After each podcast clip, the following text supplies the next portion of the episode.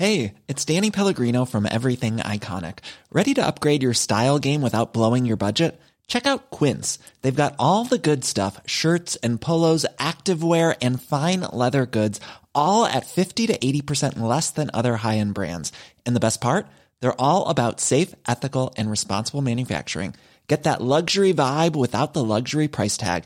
Hit up quince.com slash upgrade for free shipping and 365 day returns on your next order. That's quince.com slash upgrade. Le téléphone sonne, quelques mots, et tout bascule. Le téléphone sonne, quelques mots, et l'avenir se met à tanguer. On en a tous peur, non? De ce coup de fil cataclysmique qui remet tout en question. Je sais pas vous, mais moi je fais partie des gens qui n'osent jamais se dire Ok, là, tout va bien. Parce que en fait, j'ai l'impression qu'à l'instant où ces mots résonneront dans ma tête, quelque chose va foirer. Comme si le fait de constater mon bonheur ou mon succès allait à tous les coups me porter malheur. Pour contrer ça, je me répète souvent la fin d'une fable de La Fontaine qui s'appelle Le cochon, la chèvre et le mouton et qui dit Quand le mal est certain, la plainte ni la peur ne changent le destin et le moins prévoyant est toujours le plus sage. Simon n'avait pas prévu que sa vie allait basculer. Ce fut sans doute plus sage. Merci d'être là et bienvenue dans Sillage.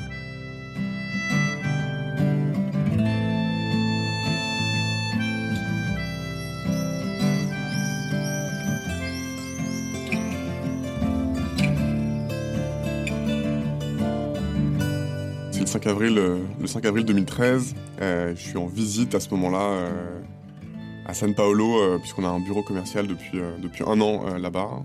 Et après euh, 11 heures d'avion, on atterrit, on sort de. On sort du. On arrive sur le tarmac, on passe la douane, et à ce moment-là, je rallume mon portable et j'ai des, des dizaines et des dizaines de textos et de messages et d'appels en absence. Et ça, ça me, ça me glace le sang parce que je me dis. euh, j'ai jamais eu ça de ma vie, et je me dis, oh, c'est. S'il s'est passé quelque chose de terrible, mon père, mon père ou ma mère est mort. euh. Bref, donc je, suis un peu pétrifié. J'attends quelques minutes avant de d'oser ouvrir les textos. Euh, et, euh, et en fait, c'est des messages de tous mes associés qui me qui, essaient, qui cherchent à me joindre depuis des heures et des heures pour m'apprendre que l'application qu'on édite a été déréférencée de, l'App Store et ça remet en cause à ce moment-là, effectivement, les, les quatre années de travail acharné, toute l'équipe qu'on a rassemblée euh, de plus de, de presque de presque 100 personnes et, euh, et la levée de fonds qu'on vient de faire et, euh, et des années et des années de travail.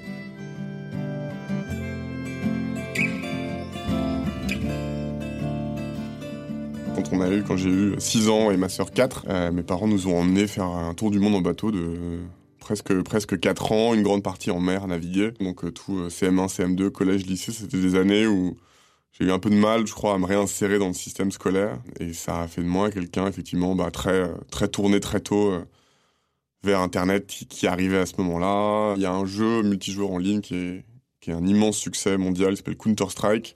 Euh, je fais partie d'une équipe. On fait des compétitions en ligne. En fait, assez rapidement, je pense au bout d'un ou deux ans, je me lasse de passer euh, 10 heures par jour à jouer, mais je me, passionne vraiment pour tout ce qui est l'organisation de l'organisation euh, des activités sociales de mon équipe. Et je finis par rencontrer deux mecs qui commençaient à créer un des ce qu'allait devenir un des forums les plus populaires autour de Counter-Strike à l'époque. Et ensemble on va créer une nouvelle version euh, du forum qui va s'appeler esfrance.net et on va organiser euh, ce qui était une des premières compétitions, une des premières ligues en ligne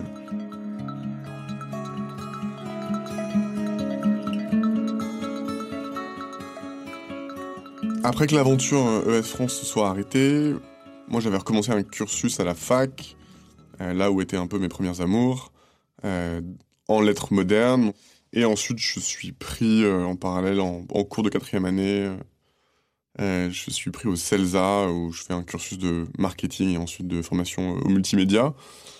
Et en fait, en parallèle de ces études-là, je fais du consulting pour pour plein de startups différentes. Et ensuite, je fais un stage déterminant chez euh, Virtuose. Et Virtuose, c'est une boîte très intéressante. C'est un des pionniers français, peut-être même mondial, de l'intelligence artificielle euh, appliquée au marketing. Et à la fin de mon stage, ils me disent euh, Bon, écoute, Simon, on sent que t'es un passionné, t'as un peu de potentiel, mais si tu veux vraiment, si tu veux vraiment continuer à t'améliorer, il faut pas que tu restes en Europe, il faut que tu partes dans la Silicon Valley.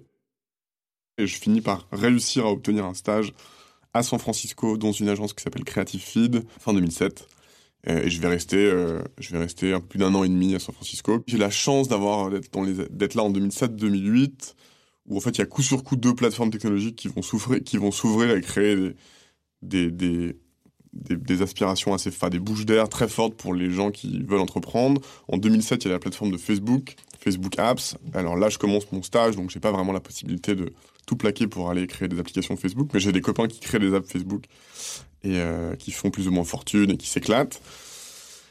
Et en fait, l'année d'après, euh, effectivement, il y a euh, Apple qui crée qui lance l'App Store, qui avait lancé l'iPhone en 2007, l'App Store en 2008, et en début d'année, j'ai un copain qui travaille chez Apple qui me dit, bah Simon, tu devrais regarder parce que dans mon équipe, on, crée quelque chose qui s'appelle le SDK, qui va permettre au, à n'importe qui de créer des applications et de les, distribuer sur l'iPhone. Donc, donc je commence à regarder le SDK et avec une team de copains, dont ce copain qui bossait chez Apple, on, commence à créer euh, une première application, une sorte de jeu euh, qu'on compte euh, distribuer dans l'App Store dès sa sortie en, août 2008. et en fait, mes plans ont été, ont été un peu contrecarrés par, par la crise économique des subprimes. La société qui m'employait à ce moment-là, à cause de la crise, ils ont licencié massivement une cinquantaine de personnes très très vite, dont moi. Euh, et donc en fait j'ai dû rentrer en France un peu en catastrophe alors que vraiment moi je m'étais installé à San Francisco. J'y habitais, j'y menais une vie plutôt sympa, euh, je me voyais pas rentrer et euh, j'ai dû rentrer un peu en catastrophe. J'ai eu 10 jours pour revenir à Paris.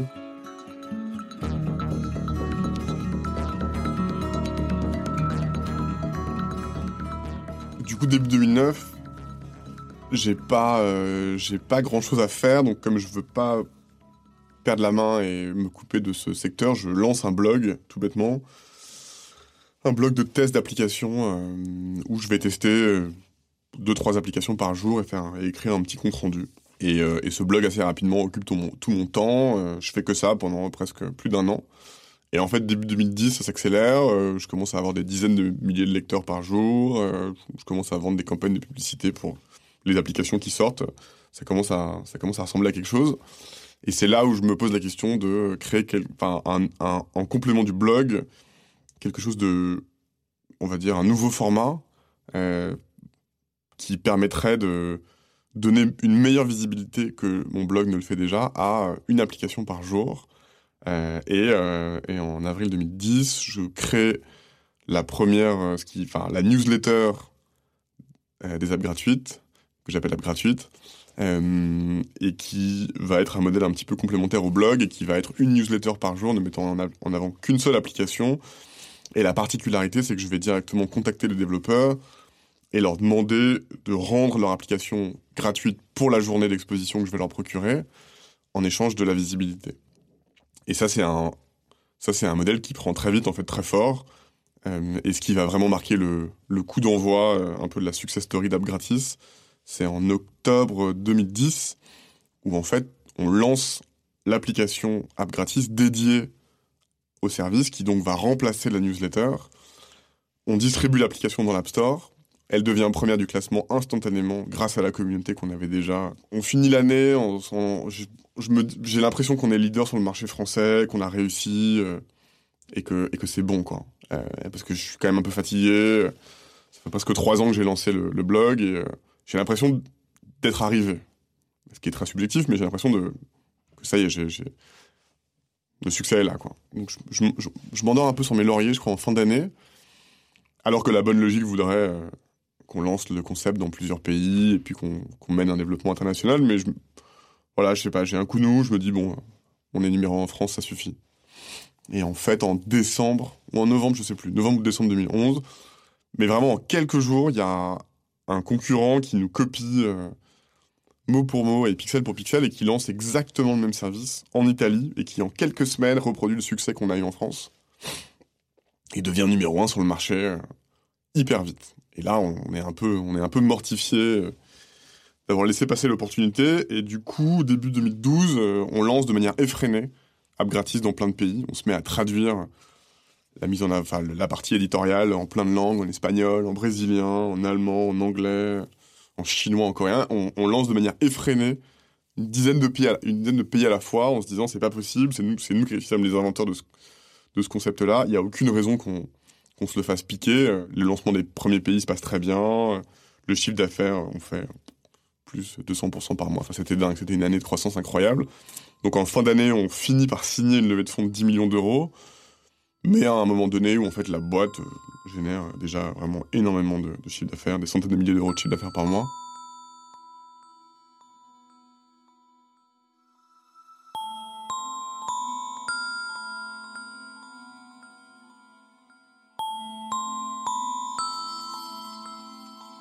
Je commençais presque à vivre la vie des grands patrons où euh, si je voulais une interview, euh, je demandais à mon agence de RP de de contacter une rédaction et, ça les intéressait de m'interviewer. Si je voulais rencontrer un autre grand patron euh, parce que je voulais faire un partenariat industriel, j'envoyais un email et, euh, et j'avais le rendez-vous. Euh.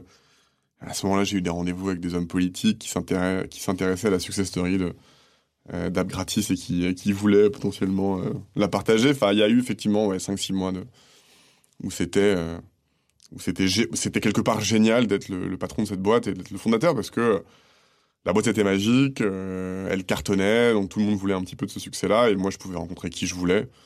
Euh, et, euh, ça c'était hyper grisant. Et là, effectivement, tout à fait selon la mythologie d'Icare, on s'était approché un peu trop près du soleil et on s'est brûlé. avril 2013, donc on avait... donc j'étais allé faire l'annonce de la levée de fonds aux États-Unis. Euh, et on est arrivé, ouais, vraiment leader instantanément sur ce marché de la promotion d'applications. En quelques mois, euh, toutes les applications qu'on mettait en avant, soudainement, se retrouvaient premières des classements aux États-Unis.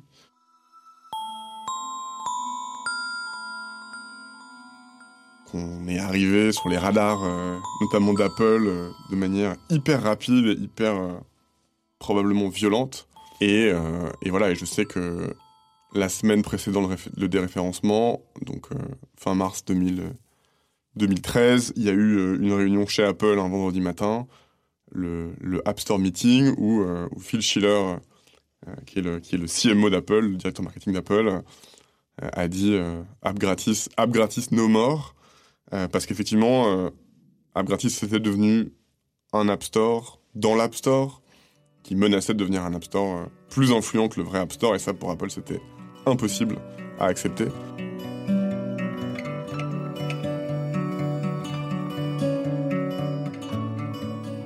Alors effectivement, j'atterris à San Paolo, je reçois ces dizaines de messages, j'ai la peur, j'ai la frayeur de ma vie qu'il soit arrivé malheur à quelqu'un de ma famille. C'est pas le cas. J'apprends que l'application a été déréférencée. À Paris, c'est le choc et la stupéfaction. Euh, donc moi, j'avise sur place, euh, je passe la nuit. Et en fait, ce qui se passe, c'est que dans le week-end, j'étais arrivé un vendredi, dans le week-end, en fait, euh, la nouvelle du déréférencement d'App Gratis sort dans la presse anglaise. Dès le dimanche, c'est repris par un journaliste dans TechCrunch, qui est un des plus gros blogs technologiques américains. Ça part en traînée de poudre. Et en fait, dès le dimanche, je vois des dizaines et des dizaines d'articles sortir dans la presse américaine, anglaise, euh, les premiers blogs en France en parlent.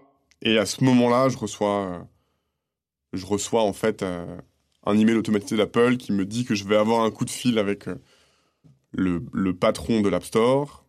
ce qui se passe en fait quelques heures plus tard. Il m'appelle depuis Cupertino. Et, là, effectivement, j'ai pendant 30 minutes une personne au téléphone euh, très catégorique euh, avec qui j'essaie de négocier mais qui euh, referme la porte sur toutes mes tentatives de négociation et qui m'explique que voilà c'est fini la décision a été prise mon application va être supprimée de l'App Store et, je peux absolument rien faire et au bout de 30 minutes et une seconde le coup de fil le coup de fil s'arrête et donc moi je saute dans un avion pour Paris et je, reviens et je, je me retrouve au bureau dès le lendemain dès le lundi matin pour un premier conseil de guerre.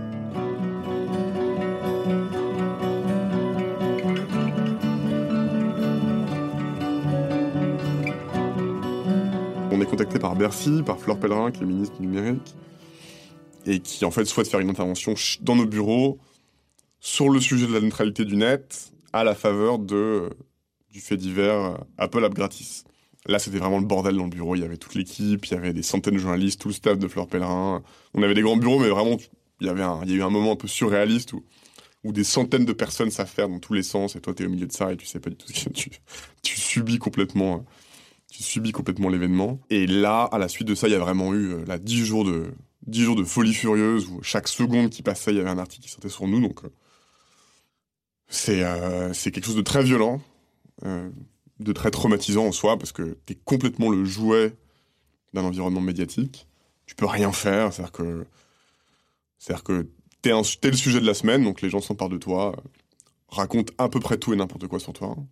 Et en même temps, je suis épuisé, je fume trois paquets de cigarettes par jour. Je commence à, je commence un peu à, débloquer, je pense, parce que trois semaines, je suis très très épuisé nerveusement. Donc je commence à avoir, tu vois, les signaux vitaux euh, qui, qui s'amenuise, je vois, j'entends mal, je raisonne mal, je dors debout. Ouais, au bout de trois semaines, je suis vraiment très très fatigué. Et en fait, ça coïncide avec le moment où en fait, euh, eh ben, notre histoire euh, se met à plus intéresser personne parce qu'elle a été traitée et retraitée pendant trois semaines. Et comme il n'y a pas de nouveau développement, et ben en fait, à ce moment-là, on rentre dans la phase qui a été la plus dure pour moi, qui est la phase de l'oubli, de l'oubli total, euh, où en fait, euh, après ces trois semaines-là, pendant presque un an, et ben, tout le monde va rester avec l'impression, avec la perception qu'en fait Abgratis c'est mort. Donc tout le monde se dit inconsciemment, bah Simon il est mort, euh, il n'existe plus, sa boîte elle s'est fait, elle s'est fait euh, souffler.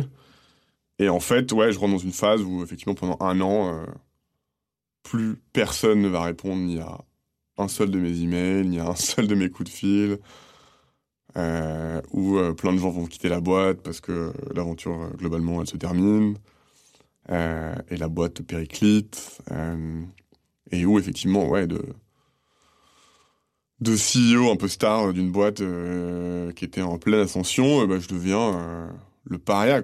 Je suis obligé de faire bonne figure et d'aller quand même au bureau le matin et de prétendre que je travaille, mais en fait, je passe mes journées à rien, à, rien faire, je prends aucune vraie décision, à ce moment-là, c'est vrai, heureusement que j'ai mes associés hein, qui tiennent la boîte au day-to-day et qui tiennent, qui, qui de, qui, qui, qui, me, qui me, qui se substituent à moi hein, et sur lesquels je vais vraiment m'appuyer pendant un an.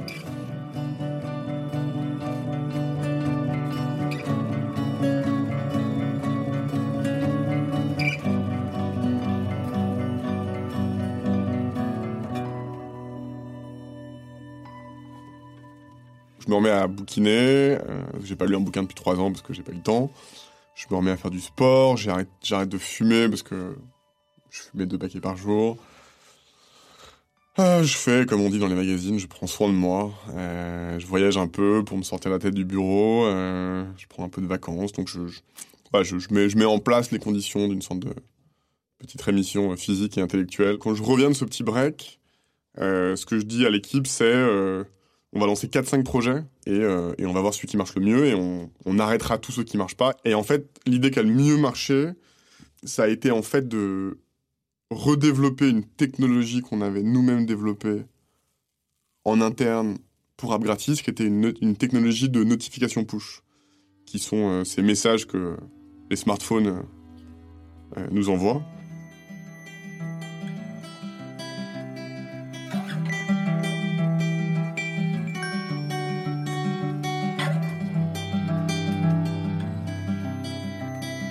Début, ça a été très dur. Il y a plein de gens qui se sont dit, c'est son nouveau projet. Ce mec-là est maudit, son, produit est trop dangereux. On veut pas bosser avec lui, de toute façon, personne s'en sert encore, on veut pas essuyer les plâtres. Donc, la première année de commercialisation a été très dure. On a eu plein de meetings très difficiles où on se faisait effectivement rebarrer assez durement. Et heureusement, il y a quelques personnes euh, qui nous ont fait confiance, euh, vraiment. Euh, je peux citer Marie-Laure Sauty-Chalon, qui est la patronne du groupe au féminin, euh, qui m'a fait confiance juste sur la base d'un petit déjeuner. Elle m'a dit euh, ah, Nous, on développe les activités mobiles du groupe, notamment Marmiton. Euh, je te signe un contrat euh, pour, que tu, pour que déploies ta technologie et que tu, euh, euh, viennes aider mon équipe à, être meilleur sur le mobile. Et vraiment, c'était un des premiers contrats qu'on qu'on ait gagné. Ça a donné confiance à toute l'équipe d'avoir vraiment réussi à convaincre un aussi gros groupe que le groupe au féminin.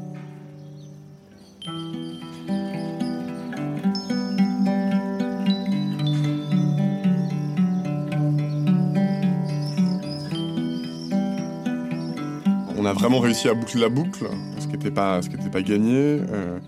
on a finalisé la, première version de la plateforme en 2015. On s'est mis à la commercialiser auprès de grands comptes en 2016. Et en 2017, euh, quelques chiffres, on a envoyé 50 euh, milliards de messages dans l'année. Il y a euh, plus de 5000 applications qui servent de notre technologie dans le monde. on a plus de 500 clients, dont quasiment un tiers du, CAC 40. On a, on a réembauché pas mal de monde, donc on est, on est une trentaine de, collaborateurs. on a une très belle croissance d'activité économique. On fait plus 13% de croissance de, chiffre d'affaires depuis, depuis 18 mois. Donc c'est vraiment une très belle aventure qui, qui renaît une aventure qu'on mène un peu différemment, euh, plus du tout dans une logique d'hypercroissance, de levée de fonds, comme on avait fait avec Agratis, mais beaucoup plus dans une, dans une logique de développement économique pérenne, très, euh, très attentif à la rentabilité de la société, à pas, à pas surinvestir, à croître, comme on dit, de manière organique. Donc on fait les choses euh, très différemment de comme je l'avais fait avec Agratis.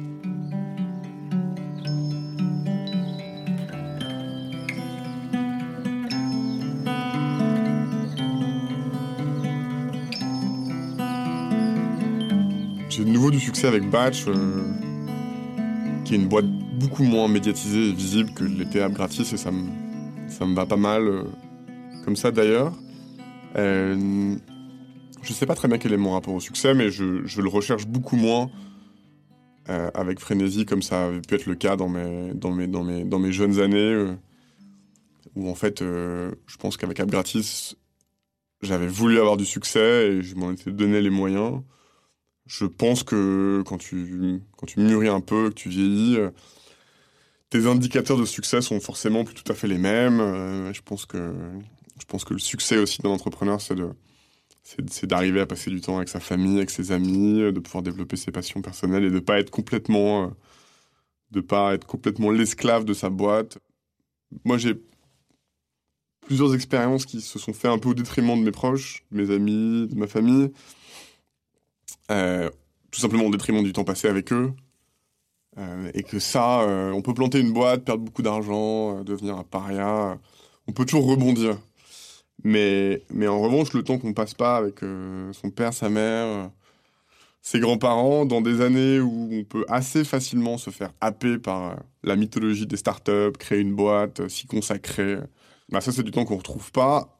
Moi j'ai perdu mon grand-père en 2015 dont j'étais extrêmement proche et euh, même si j'avais vraiment fait l'effort, parce qu'on on, s'adorait de passer beaucoup beaucoup de temps avec lui, d'aller le voir le plus souvent possible, rétrospectivement, je me dis que probablement euh, j'ai loupé quelques opportunités d'être avec lui parce que j'étais dans tel ou tel rendez-vous, tel ou tel déplacement professionnel, à essayer de lever de l'argent avec tel ou tel investisseur.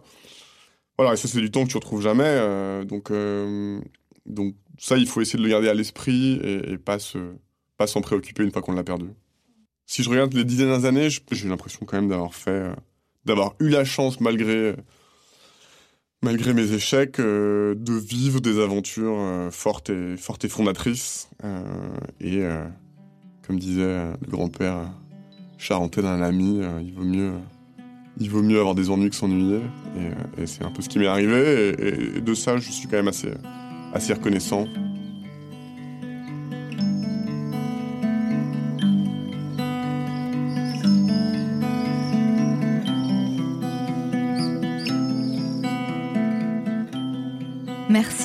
À Simon d'être venu dans le sillage des EcoStart et à vous d'avoir écouté son histoire. Si elle vous a plu, n'oubliez pas d'écouter les autres épisodes de cette première saison de Sillage et de les partager et d'en parler autour de vous. Vous pouvez aussi nous laisser des commentaires, des likes et des étoiles, ça nous fait du bien.